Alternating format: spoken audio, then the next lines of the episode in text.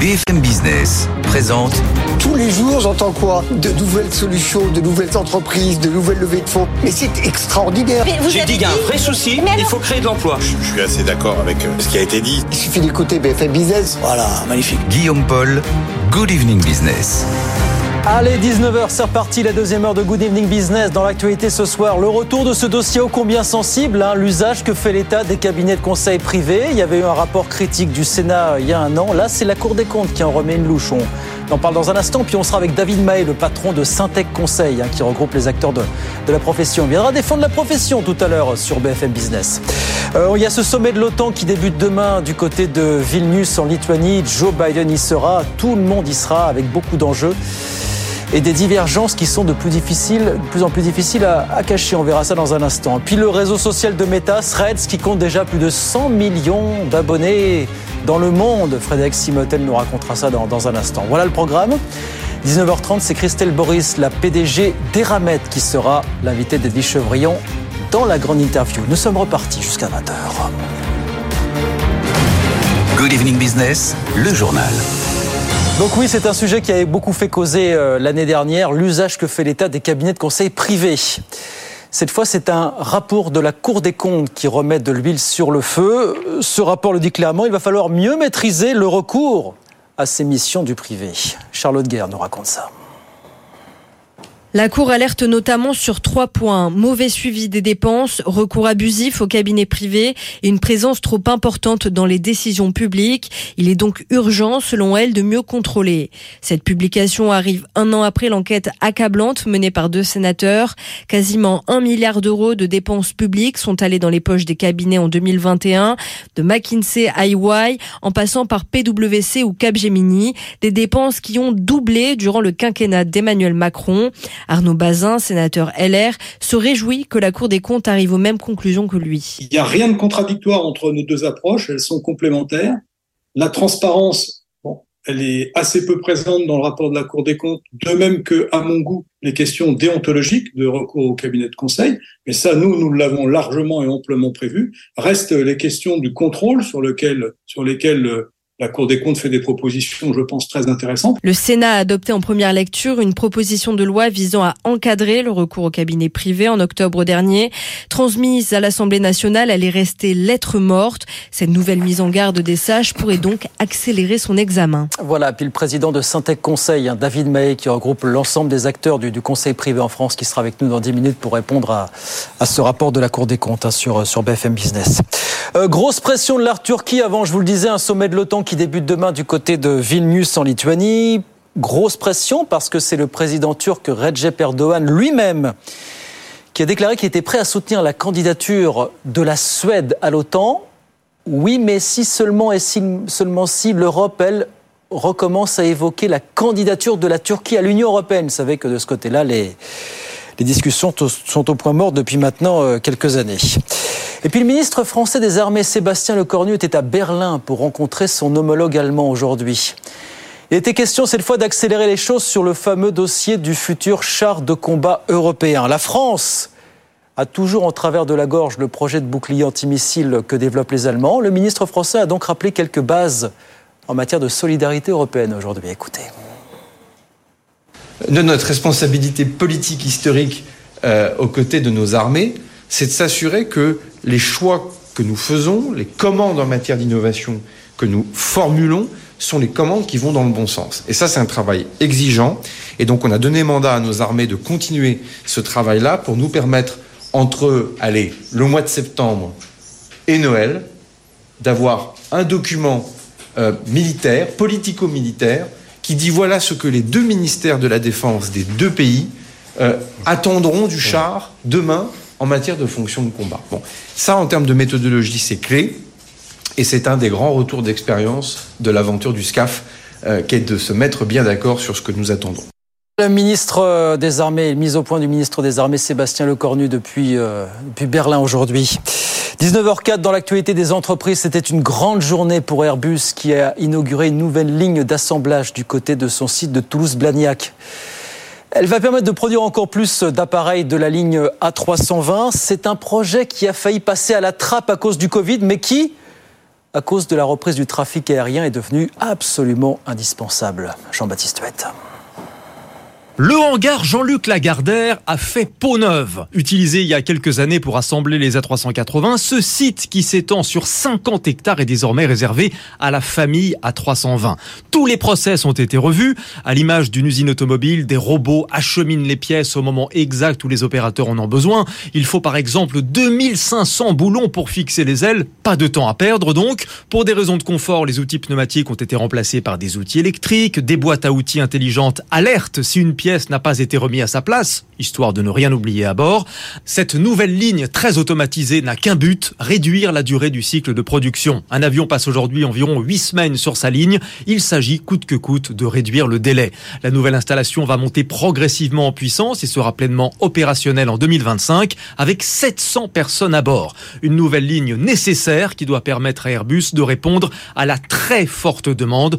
Rien que depuis le début de l'année, le groupe a engrangé 930 38 commandes pour sa seule famille à 320. Jean-Baptiste Huet et Pierre Tenay, puisqu'on parle d'aérien, c'est une agence de presse indienne qui l'annonce. Euh, New Delhi a donné son accord initial à l'achat de 26 Rafales et 3 sous-marins Scorpène à la France contrat qui devrait être annoncé à l'occasion de la visite euh, du Premier ministre indien Narendra Modi en France cette semaine hein, pour les festivités du, 14 juillet. Mais contrat qui doit encore être validé par l'organe chargé des achats dans le secteur de la défense, puis par le gouvernement indien, nous précise quand même l'agence de presse indienne ANI euh, ce soir. En France, toujours confirmation que ça ne s'arrange pas entre la grande distrib et les industriels. Écoutez ce qu'a dit le patron de euh, d'Intermarché ce matin, euh, Thierry Cotillard, sur BFM TV.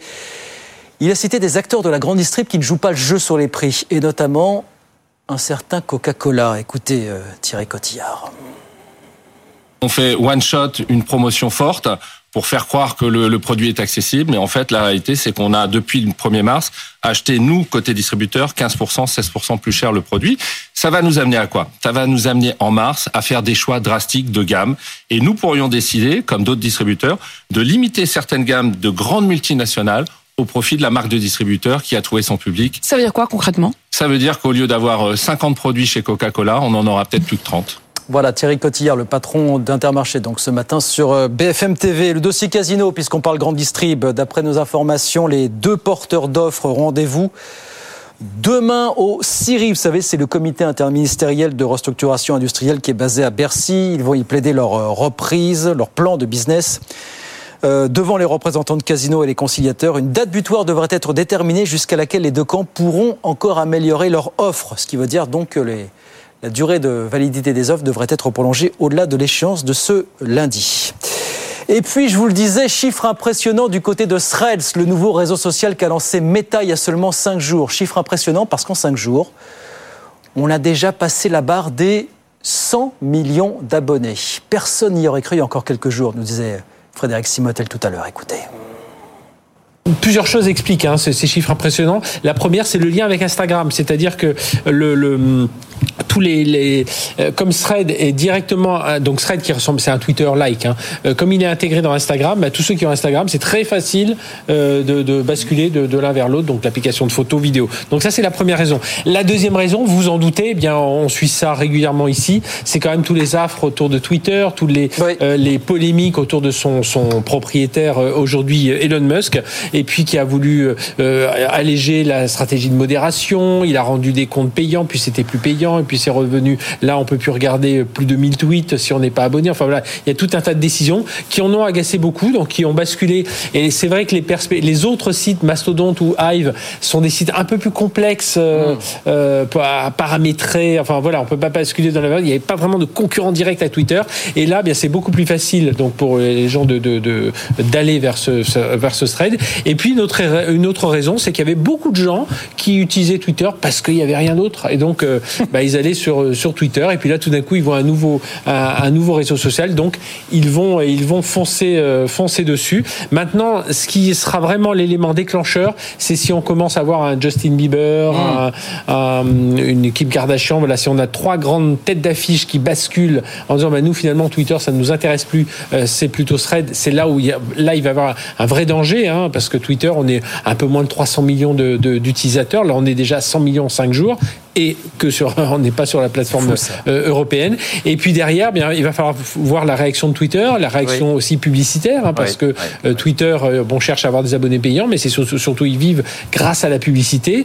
Alors après, c'est de la concurrence. Hein, c'est pas la première fois qu'un réseau social concurrence un autre. Mais là, quand même, avec toute la polémique derrière autour de euh, d'Elon Musk. Euh, voilà, on va voir comment tout ça va se, va se régler. Voilà, Frédéric Simotels, reste le nouveau réseau social de Meta. 100 millions d'abonnés, plus de 100 millions d'abonnés déjà en l'espace de, quelques, jours. On vous raconte ça évidemment, on suivra ça sur BFM Business. C'est pas tout de suite pour l'Europe évidemment. Euh, 19h10, vous savez quoi? On va retrouver Sabrina Cogliosi dans un instant. Petit problème technique, mais on va la retrouver dans deux petites minutes. On marque une page de pause. Sabrina, les marchés. Et puis deux sujets à voir ensemble d'ici 19h30 sur BFM Business. Euh, ce nouveau rapport incendiaire sur les cabinets de conseil privés et puis sommet de l'OTAN très attendu demain du côté de Vilnius en Lituanie. On raconte tout ça dans un instant. À tout de suite. Allez, 19h12, on est de retour dans Good Evening Business. Alors généralement, on la contacte avant la pub. Là, c'est après la pub. Voilà les petits problèmes techniques qui font que des fois, on est obligé de décaler un petit peu les choses. Bonsoir Sabrina, bah ça arrive, c'est pas bien grave, c'est pas bien grave. Je rappelle la clôture à la Bourse de Paris. Juste Sabrina, on a terminé en légéro ce soir hein, pour le CAC 40, plus 0,45%. 7143 points. Et chez vous, on a cru comprendre que c'était un petit peu mou là, Sabrina, pour l'instant. Hein. Ouais, on reste prudent effectivement. Il faut dire aussi qu'on a pas mal de, de, de rendez-vous importants cette semaine, des données concernant l'inflation mercredi avec l'indice des prix à la consommation, les résultats d'entreprise. Oui, ça démarre véritablement cette semaine avec vendredi les grandes banques américaines, JP Morgan, Wells Fargo ou encore Citigroup qui lèvent le voile sur leurs résultats du deuxième trimestre. En attendant, on ne prend pas trop de risques. La tendance est partagée. On a un Dow Jones qui prend 0,47%, 33 898 points. Le S&P 500 petite hausse de 0,1%, on est au-dessus des 4400 points. Le Nasdaq, en revanche, fait grise puisqu'on est en léger repli, très très léger, 13 648 points en attendant. Donc, c'est grand rendez-vous cette semaine. Merci beaucoup, Sabrina. Euh, on vous retrouve évidemment toute la soirée pour faire le point sur cette fin de, de journée, évidemment, du côté de Wall Street. 19h13, Good Evening Business continue tout de suite en direct, bien sûr. Good Evening Business, ils font l'écho. Avec ce dossier ô combien sensible dont on a parlé l'an dernier, vous vous rappelez de ce, ce rapport du, du Sénat, ben là c'est la Cour des comptes qui s'attaque au problème de l'usage que fait l'État des cabinets de, de conseil privés. Y a-t-il un problème en, en l'occurrence David Mahé, bonsoir David, bonsoir. Bonjour, Président de Syntec Conseil qui, alors si on fait le pitch, regroupe les, les grands acteurs de la profession, c'est ça Absolument, c'est l'organisation professionnelle ouais. qui fait tous les acteurs du conseil, des ouais. études, du ouais. recrutement, de la placement. Donc c'est 120 000 salariés en France. Et puis, euh, puis un acteur essentiel de la transformation du pays et des entreprises. Alors, acteur essentiel, justement, euh, qu'est-ce que nous dit ce rapport de, de, la Cour des comptes qui est sorti aujourd'hui, qui parle d'usage inapproprié? Après le rapport, je le disais, du Sénat l'an dernier qui qualifiait de phénomène tentaculaire l'ampleur des missions confiées par l'État au cabinet privé. Sauf que quand on regarde les chiffres, bah on relativise un peu tout ça. Comment est-ce que vous regardez ces attaques répétées là contre le, Alors, le cabinet de conseil D'abord, je salue ce, ce, rapport de la Cour des comptes. Ouais. On a enfin un document oui. qui est étayé, documenté, précis, nuancé et très concret. Donc c'est un travail de, de, grande qualité et je dois avouer que sur ce sujet, euh, ça fait du bien parce qu'il y a eu beaucoup de polémiques, de, euh, de, de, que ce soit dans les médias ou, ou ailleurs, euh, ou au Parlement sur ces sujets. Et ça fait du bien d'avoir un document sur lequel on peut s'appuyer pour poser un certain nombre de propositions. C'est la symbolique McKinsey, on est là-dedans euh, toujours. Bien David, sûr, on va le bien, dire sûr bien hein, sûr, mais disons ouais. que c'est jamais, jamais facile de, travailler un dossier quand on parle d'une polémique, politique, une polémique médiatique ouais. ou politique. Et là, là, il y a des éléments très intéressants. Le premier élément déjà, c'est que la, la, Cour des comptes a fait un effort pour décrire ce que c'est que le conseil et le quantifier. Et en l'occurrence, en notamment séparant les projets informatiques des activités de conseil en stratégie et management. Et les chiffres sont précis 233 millions d'euros en 2021, 200 millions en, en, 2000, euh, en, 2000, en 2022. Zéro, pardon, je précise, 0,04% des dépenses de l'État. Voilà, et beaucoup plus faible que dans des pays comparables, notamment, notamment l'Allemagne ou, ou l'Angleterre, par exemple, pour parler de, de, nos, de, nos, voisins les, les, plus proches. Ça, la Cour des comptes le dit aussi au passage. Oui, c'est la Cour des comptes qui dit ça. Donc ça veut dire qu'elle elle, elle, elle, relativise quand même beaucoup les sujets qui ont porté à polémique, etc. Deuxième point, et nous on est très favorable à ça, elle précise que c'est bien à l'État de définir sa politique d'achat de conseil. Et c'est à l'État de savoir s'il veut dépenser plus, s'il veut dépenser moins, s'il veut dépenser mieux. C'est à l'État finalement d'être acteur de sa politique d'achat de conseil. Et nous, on est très favorable à ça. Le troisième point, c'est qu'il précise que l'État a toutes les, tous les leviers pour mettre en œuvre cette politique. Directives, circulaires, appels d'offres, euh, euh, marché public, tous les moyens existent euh, dans l'organisation administrative française pour que l'État puisse bien, bien décider Hum. qu'est-ce qu'il veut acheter et qu'est-ce qu'il veut mener en, mener en interne. Et la Cour des comptes rappelle cela, euh, ce qui fait que finalement, on a, on a besoin plutôt d'un État euh, dé- euh, leader et décideur de, de, de sa politique publique plutôt que de, que de lois supplémentaires. Et puis enfin, dernière remarque, Ouais, après je, passe la parole. La Cour des comptes rappelle la valeur ajoutée du Conseil et l'utilité pour l'État d'investir sur les missions de conseil sur des sujets qui sont stratégiques. Et il y a beaucoup de sujets stratégiques sur lesquels les cabinets de conseil ont une grande utilité pour les collectivités locales ou, ou pour l'État. Oui, alors je cite la Cour qui, alors, effectivement, rappelle ces chiffres, relativise hein, financièrement l'ampleur du phénomène, mais qui dit, alors, qui accuse l'État de laisser certains prestataires, laisser certains prestataires privés remplir des missions relevant du cœur de métier de l'administration, voire intervenir dans le processus de décision. Est-ce que vous inscrivez en faux contre ça? Non, on, on est parfaitement d'accord avec cette remarque. C'est-à-dire que l'État décide, les cabinets de conseil conseillent. Donc il y a, les rôles sont... Et chacun est dans son, dans son chacun, couloir. chacun est dans son rôle. Et le fait que, que- que- que la Cour des comptes rappelle à l'État ses responsabilités, rappelle à l'État ce qu'il doit faire pour, pour ce qu'il doit maîtriser en interne, ce qu'il doit décider, etc., c'est un très très bon point. Et nous, en tant qu'organisation professionnelle, on présente les 120 000 salariés du, du- du- du Conseil, on a besoin que nos clients nous posent des questions, évidemment, mais, mais, mais, par contre, on ne va pas décider à leur place ce qu'ils doivent faire et on ne va pas faire leur travail à leur place. Si je vous demandais, David, de définir justement, vous dites, euh, vous parlez de- d'enrichissement. Euh, euh, quelle est la valeur ajoutée des, des cabinets de conseil aujourd'hui? Un cabinet de conseil, ça permet à une organisation, à des décideurs, eh bien, à la fois d'être éclairés sur des situations, situations de marché, euh, situations euh, euh, te- technologiques, euh, ça peut être l'IA, le digital, les nouvelles attentes sociétales, ça peut être la RSE, ça peut être la souveraineté européenne. Bref, autant de sujets qui sont des sujets stratégiques qui impactent l'avenir d'une entreprise ou d'une organisation. Donc notre premier rôle, c'est d'éclairer. Le deuxième rôle, c'est d'accompagner les transformations pour aider les décideurs eh bien, à se projeter dans un, dans un futur euh, désirable et puis euh, et d'accompagner ces, ces projets. Et puis enfin, c'est d'apporter une expertise euh, aux, aux gens qui en ont besoin et de répondre aux questions stratégiques et organisationnelles que se posent tous les, tous les décideurs, qu'ils soient publics ou privés. Est-ce que pour vous, on met pas là le, le doigt sur un sujet sensible qui est peut-être la perte de compétences, la perte de réactivité de justement de, de- des administrations aujourd'hui face à ces impératifs de transformation finalement? Est-ce qu'on touche pas quelque chose à du doigt? Un sujet hautement sensible, hautement tabou évidemment, mais malgré tout, voilà. Vous Bien sûr que c'est un sujet sensible. En tout cas, ce qui est clair, c'est que le rôle des cabinets de mais qui est avéré, qui est, enfin, qui est une réalité qu'on pas- que vous niez pas. Oui. C'est clair que, que- que la- haute administration euh, a besoin de muscler ses compétences pour pouvoir euh, développer ses projets, Mmh. pour pouvoir euh, gérer ses projets de transformation, pour pouvoir prendre de bonnes décisions d'organisation publique. Et notre rôle, c'est pas de faire le travail à leur place. Bien. Notre rôle, c'est de répondre aux questions qu'ils nous posent. Et ensuite d'accompagner euh, le, le mouvement s'ils le d'accord Ensuite, est-ce qu'il y qu'il y a un problème de compétence L'enjeu de la compétence, c'est un problème qui, touche tout le monde. Toutes les entreprises, euh, toutes toutes- il n'y a pas de raison que l'État euh, soit, soit différent. Donc euh, l'enjeu de la compétence, c'est un enjeu stratégique pour notre société en général, pour l'État en particulier. Non, mais la façon dont tout ça est perçu, c'est on laisse effectivement des compétences euh, ou supposées compétences en interne dans les administrations de côté parce qu'on considère qu'elles ne sont pas à même d'accompagner ces transformations. Ça Eh bien, c'est à l'État d'organiser les choses pour, pour avoir les compétences, pour mener à bien certains projets. L'ambition de notre profession, c'est pas de prendre la place des hauts fonctionnaires. Les hauts fonctionnaires font leur métier. Très bien. Les cabinets de conseil font le leur. Très bien, très bien. Donc quand l'État, quand la, la Cour des comptes nous dit l'État doit poursuivre ses efforts de réinternalisation des compétences et fait rappel chaque fois que c'est possible à ses agents, voilà, recommande encore, encore la Cour. Vous dites Eh bien, nous, parfois c'est possible, parfois ce n'est pas possible. Mais nous, on dit d'abord qu'on est parfaitement d'accord. Oui. D'accord. Qu'on ne, on ne souhaite pas faire le travail de l'administration à sa place. Oui. Et que, et qu'ensuite, c'est à l'administration, en revanche, de faire son, faire son travail. Et c'est pas à nous de le faire à leur place. Il y a une proposition de loi aujourd'hui euh, en discussion du côté du, du Parlement qui consiste en quoi exactement, David Euh, Alors, euh, c'est ce, ce projet de loi euh, et, les- et la suite de cette, euh, cette polémique euh, qui, qui- qui a- occupé les médias et, et- et certains parlementaires pendant, pendant, pendant quelques mois.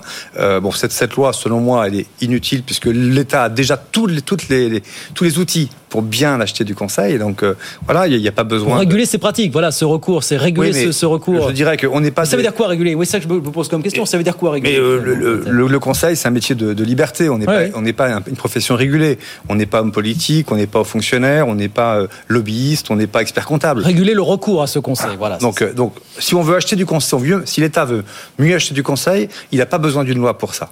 Ensuite, dans les projets de ce, de ce projet de loi, il y a des, des, choses qui sont à la fois probablement illégales, qui touchent aux libertés individuelles. Je pense en particulier euh, à la question d'étendre aux consultants euh, les, les, les, les, procédures sur les conflits d'intérêts. Ça n'a aucun sens. Mmh. C'est que c'est contre la liberté de travail, la liberté d'entreprendre.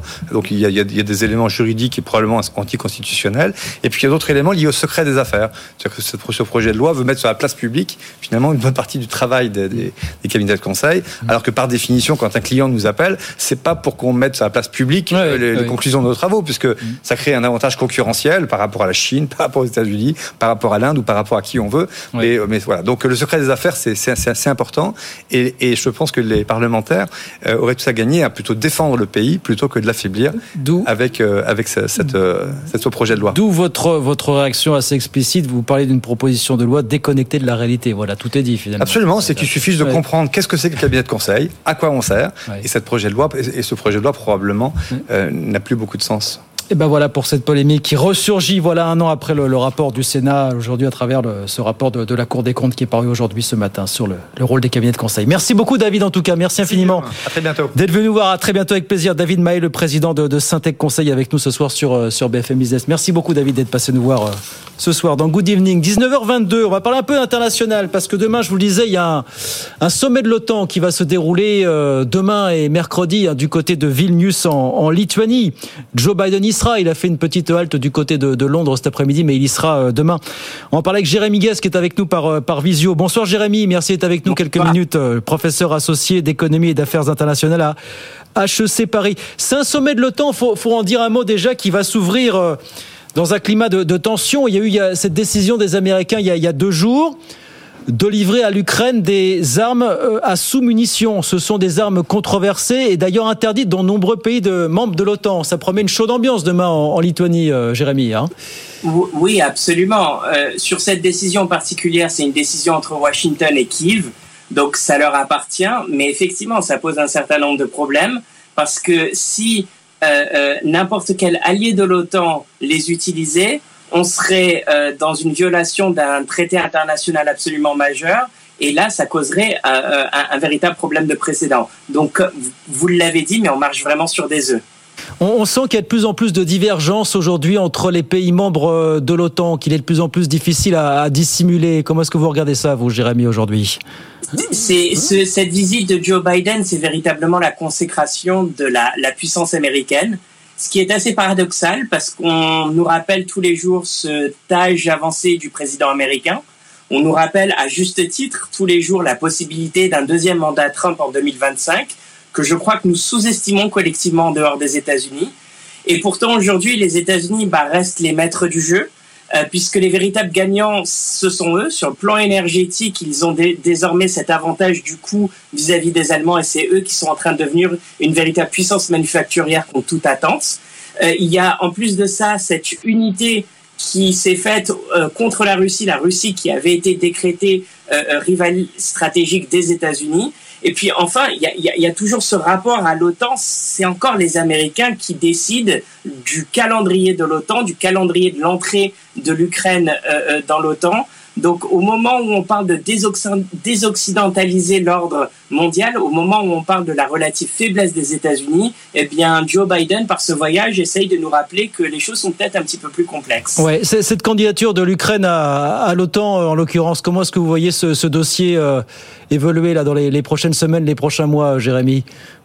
C'est un, un, un, couteau à double tranchant. En réalité, c'est vrai que cette réaction de Joe Biden qui nous a dit ce week-end impossible que l'Ukraine rentre dans l'OTAN euh, euh, euh, tant qu'il y a la guerre, elle est à la fois évidente et à la fois extrêmement euh, compliquée pour les Européennes, pour les Européens. Euh, évident parce qu'on ne peut pas admettre un pays en guerre dans l'OTAN, ça voudrait dire une extension automatique du conflit, euh, et, et ça, ça serait extrêmement difficile à gérer. D'un autre côté, euh, Joe Biden a bien parlé de calendrier, donc encore une fois, ce ne sont pas les Européens qui prennent les décisions ici. Euh, euh, et ça, il va falloir se poser un certain nombre de questions sur ce leadership européen et sur ce que les Européens pourraient faire. Si on parle autant d'autonomie stratégique en France, est-ce qu'on s'est donné les moyens de mieux vendre l'argument? Je ne suis pas entièrement certain. Et aujourd'hui, c'est véritablement la question ouverte. Bah, ce qui se passe aujourd'hui, on voit que ne serait-ce que sur l'Europe de la défense, vous, vous voyez comme nous, Jérémy, les, les Européens n'arrivent pas à s'accorder. Vous voyez encore les divergences qu'on a pu euh, voir aujourd'hui à Berlin entre le ministre français des armées et son homologue allemand. Qu'est-ce qu'est-ce que peuvent faire les Européens globalement pour rétablir un semblant d'équilibre, de, rapport de force au sein de l'OTAN finalement? Eh bien, ça, ça, peut paraître philosophique, mais déjà créer une espèce de culture politique commune. Euh, à l'ouest de l'Europe. C'est ce qui nous manque depuis si longtemps, un projet politique en Europe, euh, Jérémy, on est d'accord Absolument. Et, et, puis, et puis, on ne parle pas la même langue. Euh, euh, non seulement au sens premier du terme, mais je dirais en sens stratégique. La Pologne, toute la, la, la partie de l'est de l'Europe nous a euh, euh, averti du danger et de la menace russe. Et pendant des années, on a décidé de l'ignorer. Et aujourd'hui, on s'est tous réveillés à l'ouest euh, de l'Europe, ne se rendant pas compte que finalement, c'était bel et bien ce que nos alliés de l'Est disaient depuis longtemps. Ça suscite méfiance ça suscite aussi un certain nombre de réprobations. Donc, tout effort de construire une culture politique commune, un projet politique commun, ça risque de prendre énormément de temps. Et aujourd'hui, tout est guidé par l'urgence de la guerre, ça va de soi. À long terme, il va falloir effectivement investir énormément dans cette relation avec nos partenaires de l'Est. Je, je il nous reste 30 secondes, Jérémy, mais je rebondis sur ce que vous nous disiez concernant l'échéance euh, électorale américaine. Vous nous dites on sous-estime aujourd'hui en Europe la perspective d'une réélection, d'un retour de Donald Trump euh, l'année prochaine. Il y a notamment ce, ce, parlementaire dont on parle beaucoup, Joe Manchin, qui, qui menace de déposer sa, sa candidature, et certains disent c'est un boulevard qui serait euh, ouvert à Donald Trump. Est-ce que vous le voyez comme ça, vous, finalement? Alors, la réponse courte, c'est je ne sais pas encore. C'est tout à fait une possibilité. Historiquement, quand il y a un troisième candidat, c'est toujours un poids pour euh, euh, le, le, président sortant qui est Joe Biden dans ce cas-là. Il faut faire extrêmement attention aux pronostics à l'heure actuelle. On est encore très très loin de l'échéance électorale et il peut se passer énormément de choses d'ici là. Effectivement, c'est dans un peu plus d'un an. Autrement dit que ça n'est pas pour tout de suite. Merci beaucoup Jérémy. Merci d'avoir été avec nous quelques minutes ce soir. Jérémy Guez, professeur associé d'économie et d'affaires internationales à HEC Paris avec nous sur BFM Business. 19h28, on marque une pause. Le rappel des titres dans un instant avec Faiza Younzi et puis à suivre la grande interview avec Edwige Chevrillon. Edwige qui reçoit ce soir Christelle Boris, la PDG d'Eramet. Entretien réalisé lors euh, des universités d'été euh, du MEDEF. C'était du côté d'Aix-en-Provence, bien sûr, le cercle des économistes. C'est dans un instant sur BFM Business. BFM Business, l'info éco. Allez, 19h30, la grande interview dans un instant. D'abord, c'est Faiza Younzi qui nous donne les grands titres de l'actualité. Rebonsoir Faiza. Rebonsoir Guillaume, bonsoir à tous. L'Inde est sur le point d'acheter 26 rafales et 3 sous-marins à la France. Selon les médias indiens, le gouvernement aurait donné son feu vert aujourd'hui. Ces commandes doivent être annoncées plus tard dans la semaine lors de la visite du Premier ministre indien Narendra Modi, puisqu'il sera l'invité d'honneur du 14 juillet à Paris. La France et l'Allemagne veulent accélérer sur le futur, sur le cher du futur européen. Les ministres de la Défense allemands et français se sont rencontrés aujourd'hui à Berlin pour relancer ce projet qui patine depuis plusieurs années, tout comme le SCAF, l'avion du futur. Ils ont affiché leur volonté de faire émerger ce cher entre 2035 et 2040. Sébastien Lecornu, le ministre des Armées, a rappelé tout à l'heure l'importance pour les deux pays de bien travailler ensemble en tenant compte bien sûr d'expériences sur le futur avion de combat de notre responsabilité politique historique euh, aux côtés de nos armées, c'est de s'assurer que les choix que nous faisons, les commandes en matière d'innovation que nous formulons, sont les commandes qui vont dans le bon sens. Et ça, c'est un travail exigeant. Et donc, on a donné mandat à nos armées de continuer ce travail-là pour nous permettre, entre, allez, le mois de septembre et Noël, d'avoir un document euh, militaire, politico-militaire, qui dit voilà ce que les deux ministères de la Défense des deux pays euh, attendront du char demain en matière de fonction de combat. Bon, ça en termes de méthodologie, c'est clé. Et c'est un des grands retours d'expérience de l'aventure du SCAF, euh, qui est de se mettre bien d'accord sur ce que nous attendons. Sébastien Lecornu, le ministre des Armées. Le recours au cabinet de conseil par l'État doit être mieux encadré. C'est la conclusion du dernier rapport de la Cour des comptes publié aujourd'hui. Les sages y dénoncent un usage inapproprié. On fait le point avec Charlotte Guerre. La Cour alerte notamment sur trois points. Mauvais suivi des dépenses, recours abusif au cabinet privé et une présence trop importante dans les décisions publiques. Il est donc urgent, selon elle, de mieux contrôler. Cette publication arrive un an après l'enquête accablante menée par deux sénateurs.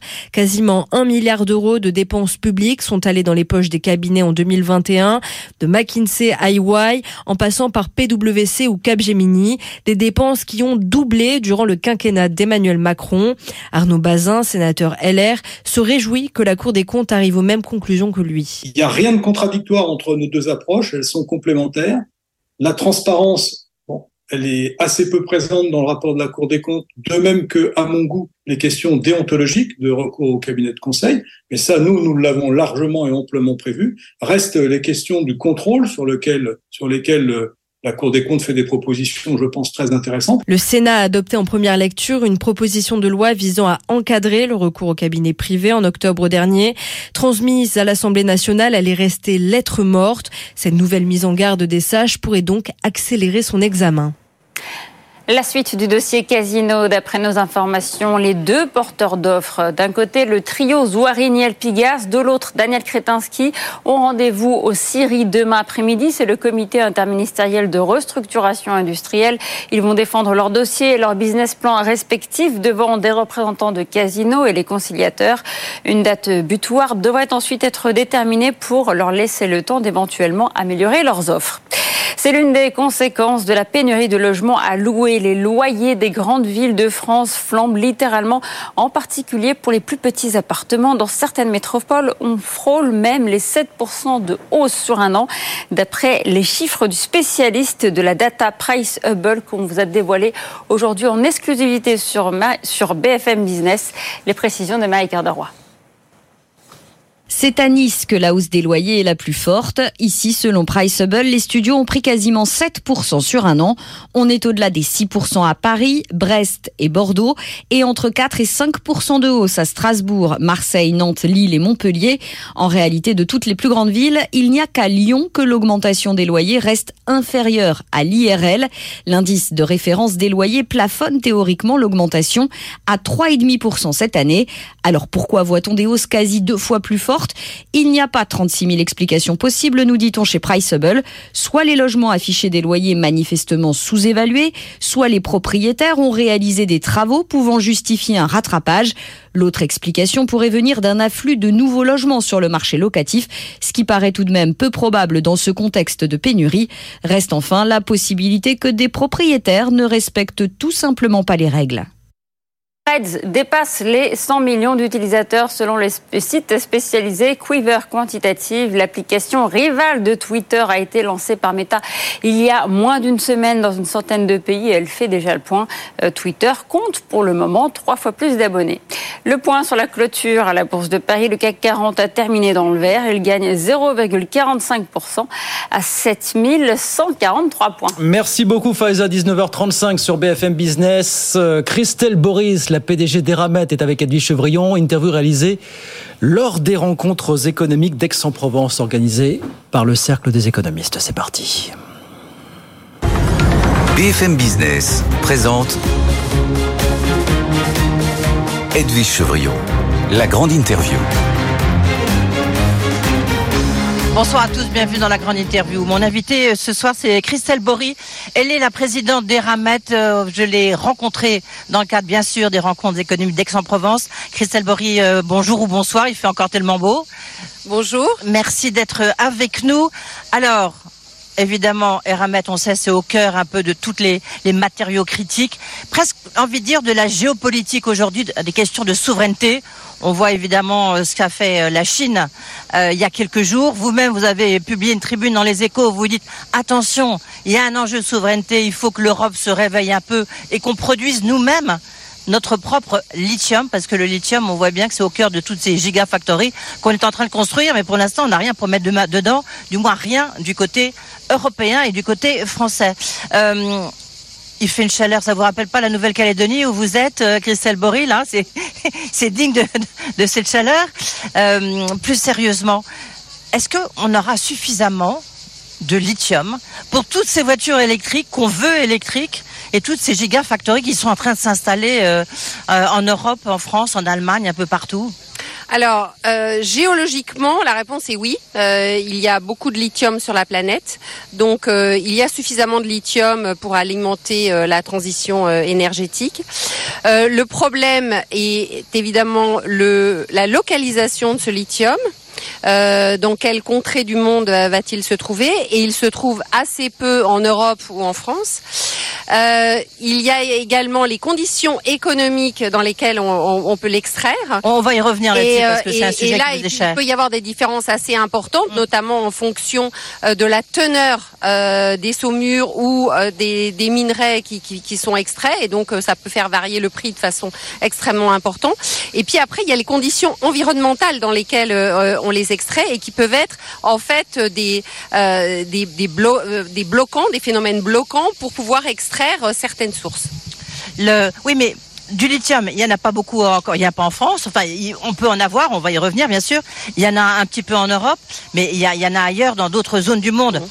Est-ce qu'il n'y a pas euh, un enjeu de souveraineté, c'est-à-dire de dire, ben non, moi le lithium, je suis désolé, je le garde pour moi, je le garde pour mes amis, je le garde euh, pour mon industrie, et puis je vous le donne pas. Alors, vous, comme, vous le disiez très bien, et d'ailleurs, ça n'est pas le cas seulement pour le lithium, euh, le problème de tous les métaux de la transition énergétique, c'est que d'abord, on va avoir besoin de beaucoup de ressources primaires. hein. On parle de, recyclage, il faudra faire beaucoup de recyclage, mais le recyclage va arriver après.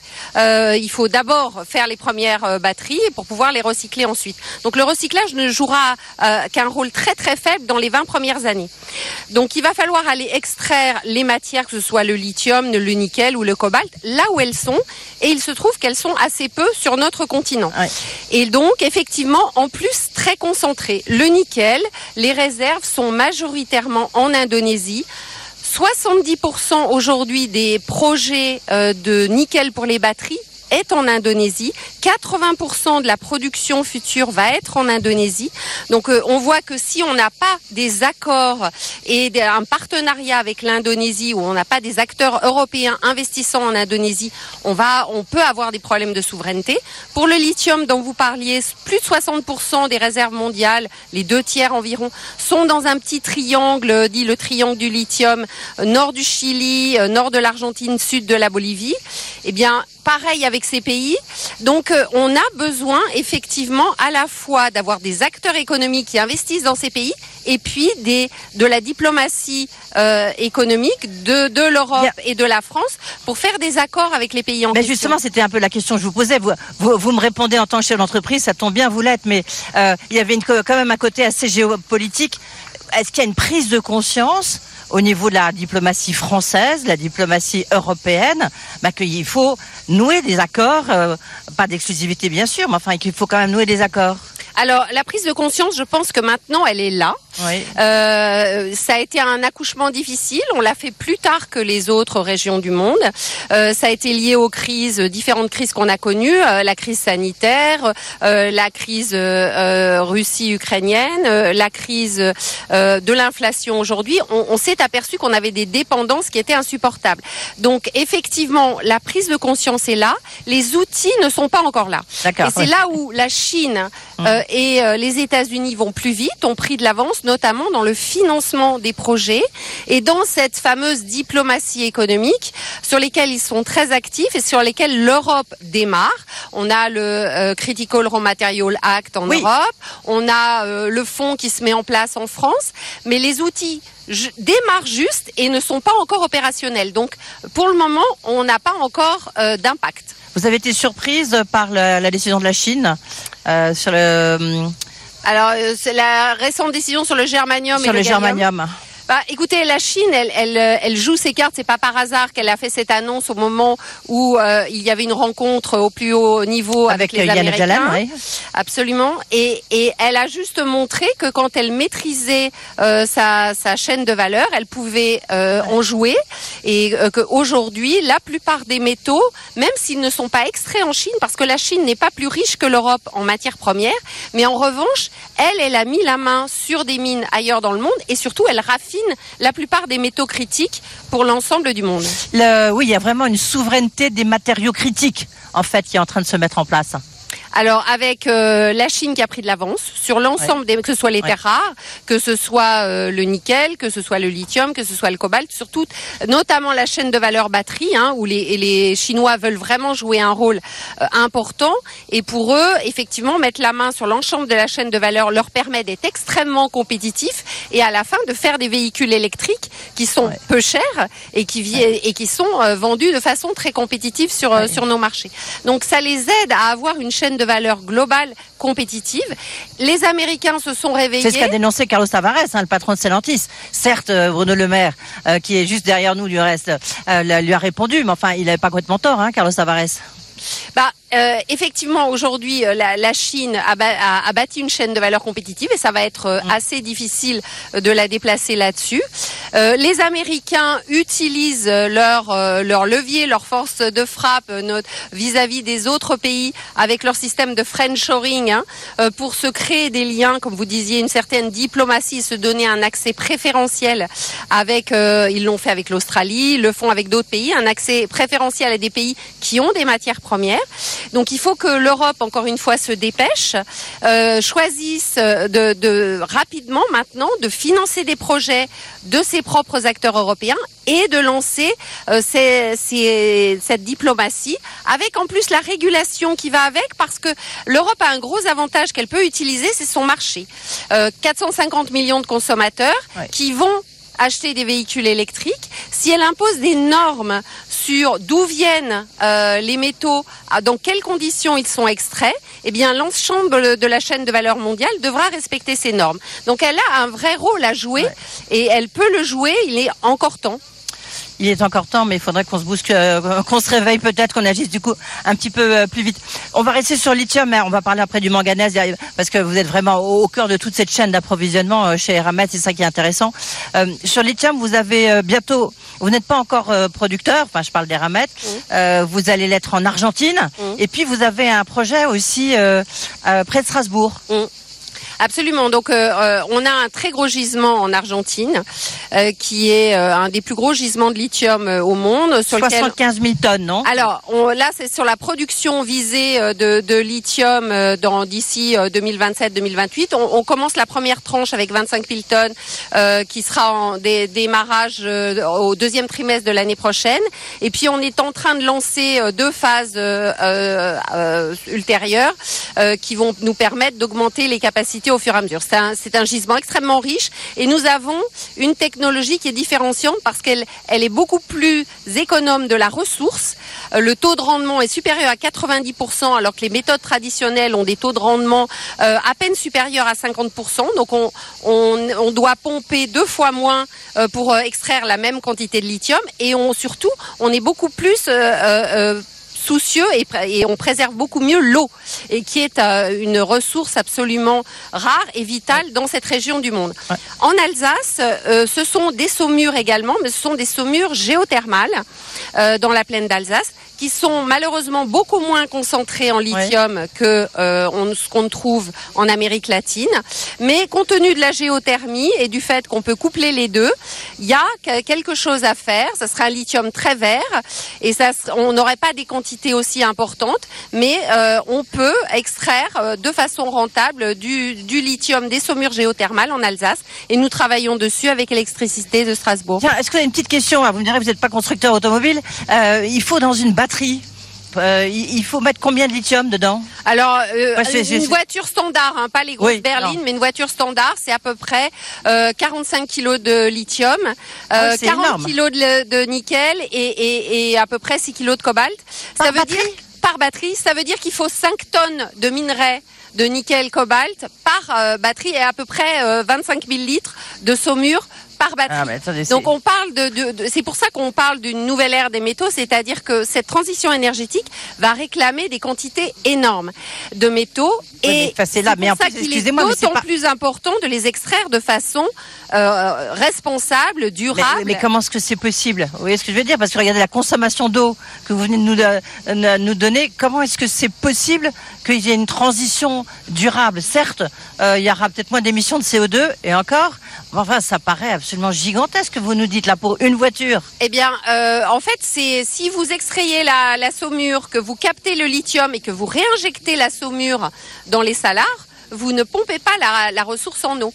Donc tout, tout l'objectif, c'est effectivement de recycler l'eau douce que vous utilisez dans votre procédé et de réinjecter les saumures une fois qu'elles ont été, euh, que le lithium a été extrait, de les réinjecter euh, à l'intérieur des salars pour euh, préserver la ressource. Et donc euh, c'est pour ça que les technologies existent. Elles sont souvent plus onéreuses, mais le consommateur, s'il veut effectivement répondre à cette transition énergétique et écologique, il va falloir un moment qu'il accepte de payer un peu plus cher des métaux qui soient responsables. Euh, mais d'ailleurs, on voit bien que, notamment, il y a un petit problème en France parce que je crois qu'il y a du lithium en France.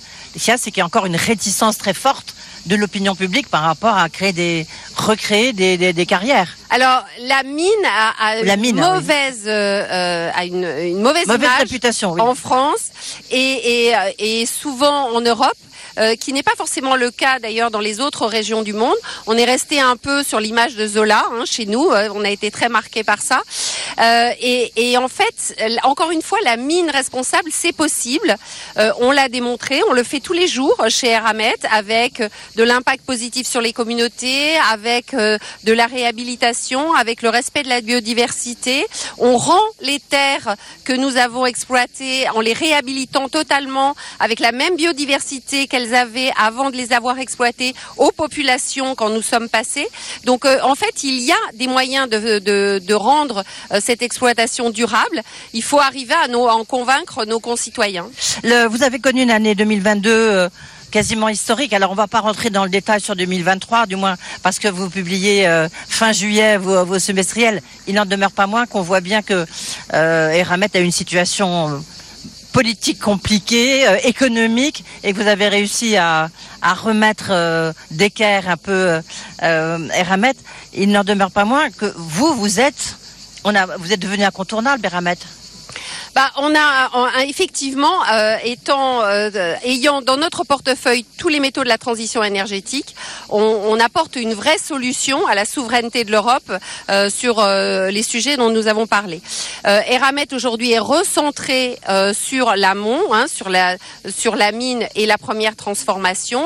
C'est une société qui est beaucoup plus robuste qu'elle ne l'était il y a quelques années, qui a les moyens de faire des projets. Il faut qu'on continue à être euh, mais nous allons de l'avant et nous avons euh, effectivement de nombreux projets de développement. 2023 est une année beaucoup moins porteuse que n'a été 2022. Pourquoi? Les cours des métaux baissent énormément. Hein. Les cours, au premier semestre de cette année, les cours de nos métaux ont été entre moins 30%, moins 40% euh, plus bas donc euh, que l'année dernière à la même époque. Donc on, on a une très très forte baisse des cours, dont peut-être on se rend pas toujours compte ici, mais mais effectivement ça va être une année plus compliquée. Mais euh, nous euh, Fort de tout ce qui a été transformé chez Eramet, aujourd'hui, on est capable de résister à des bas de cycle. on, peut dire quand même que euh, le lithium va devenir votre priorité quand même? Le lithium et derrière ça le nickel et le cobalt pour les batteries. Oui. Vous avez cédé il y a quelques jours Erastil, qui était un peu l'ultime étape du, du recentrage des ramettes. Est-ce que le, si on regarde aujourd'hui votre chiffre d'affaires, la ventilation de votre chiffre d'affaires en termes de, métaux, ça donne quoi? Alors aujourd'hui, on a euh, euh, encore donc 5 milliards de chiffre d'affaires. Euh, on a encore une bonne moitié qui, est, qui vient du manganèse. Euh, le reste euh, sont de, est du nickel et des sables minéralisés, donc le zircon, le titane, dont on a peu parlé, qui est une petite partie de notre portefeuille. Mais avec justement le lithium qui va démarrer l'année prochaine et tous nos projets également dans le nickel et le cobalt, cette partie-là va augmenter significativement dans les prochaines années. C'est ça, c'est-à-dire si on se retrouve ici à Aix dans 5 ans, Christelle Bory, le manganèse sera plus quoi, 20-30% Euh, en tout cas, oui, ce- ça sera euh, un, un gros tiers de notre activité, mais ça. on aura deux tiers dans les métaux de la transition énergétique. Tout ça, ça demande beaucoup d'investissement. Comment est-ce que vous faites? Eh bien, euh, nous euh, avons d'abord, nous générons plus de cash flow, ça nous permet euh, de faire nos plus. investissements. Euh, nous avons des partenariats euh, sur les très gros projets euh, avec des acteurs industriels ou des acteurs de la chaîne de valeur. Et puis, euh, nous levons des financements, des financements de projets sur des beaux projets. On est capable de lever des financements. Vous avez des gros projets de décarbonation sur une sur une usine justement de, sur une gigafactory à, à Dunkerque. Euh, c'est euh, ça, c'est aussi. Alors, c'est pas de la décarbonation. Je pense que ce dont vous parlez, c'est euh, du recyclage. Euh, oui, bah, c'est une faire, forme de euh, décarbonation. Enfin, Absolument, mais transition euh, décarbonée, si vous voulez. Voilà, mais c'est la fin de la chaîne de valeur et qui est effectivement très importante. J'en parlais au début. Euh, toutes ces batteries, il va falloir après les recycler pour évidemment ne pas perdre les métaux et, et, et retransformer en fait ces métaux directement en métaux qualité batterie. C'est ça qui est compliqué, c'est-à-dire extraire chaque métal séparément et refaire une qualité batterie. Nous avons un procédé euh, qui a, euh, a été expérimenté. L'usine pilote est en cours de démarrage et euh, nous avons un partenariat avec Suez sur l'amont, sur la collecte et, la production de, la black mass. Et puis nous avons cette usine pilote qui devrait nous permettre de rentrer en production d'ici 2026 sur du recyclage de batteries lithium-ion. On, voit quand même, ça sera peut-être ma dernière question, mais on voit que toutes les, les entreprises ici euh, avec lesquelles on, on- on échange, ou alors euh, sur le bateau de BFM Business, vous êtes tous en train de, de, de vous repositionner. Il y a vraiment une dimension stratégique euh, très importante en ce moment avec ce virage de la transition écologique. Chez vous, comme vous êtes encore une fois un peu au cœur de toute cette chaîne d'approvisionnement, J'imagine que ça doit, c'est plus la même entreprise, Eramet. Enfin, si ce n'est que c'est l'extraction de métaux, mais c'est pas c'est pas du tout les mêmes technologies, la même innovation. Alors effectivement, ça, c'est, euh, ce sont des choses un peu différentes. Je crois qu'il y a un élément euh, que j'ai mis au cœur de la stratégie et qui est absolument clé, euh, qui est la RSE. Ça, ça paraît peut-être Oui, un peu un pas de un côté. peu banal, mais comme je le disais, il est absolument clé de pouvoir extraire ces métaux de façon durable et responsable.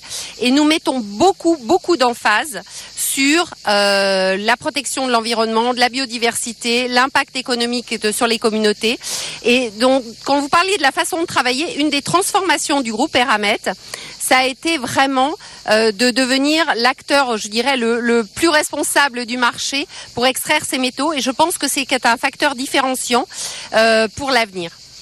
Pardon, une question, je reviens toujours sur la question géopolitique parce que vous, vous faites de la géostratégie euh, parce que vous êtes en Nouvelle-Calédonie. On sait que c'est pas toujours euh, simple, la situation euh, est assez tendue. Est-ce que vous avez le sentiment quand même que ça va peut-être un tout petit peu s'améliorer? Et puis vous travaillez beaucoup en, en Afrique, euh, au Gabon. Donc euh, là aussi, situation très fragile.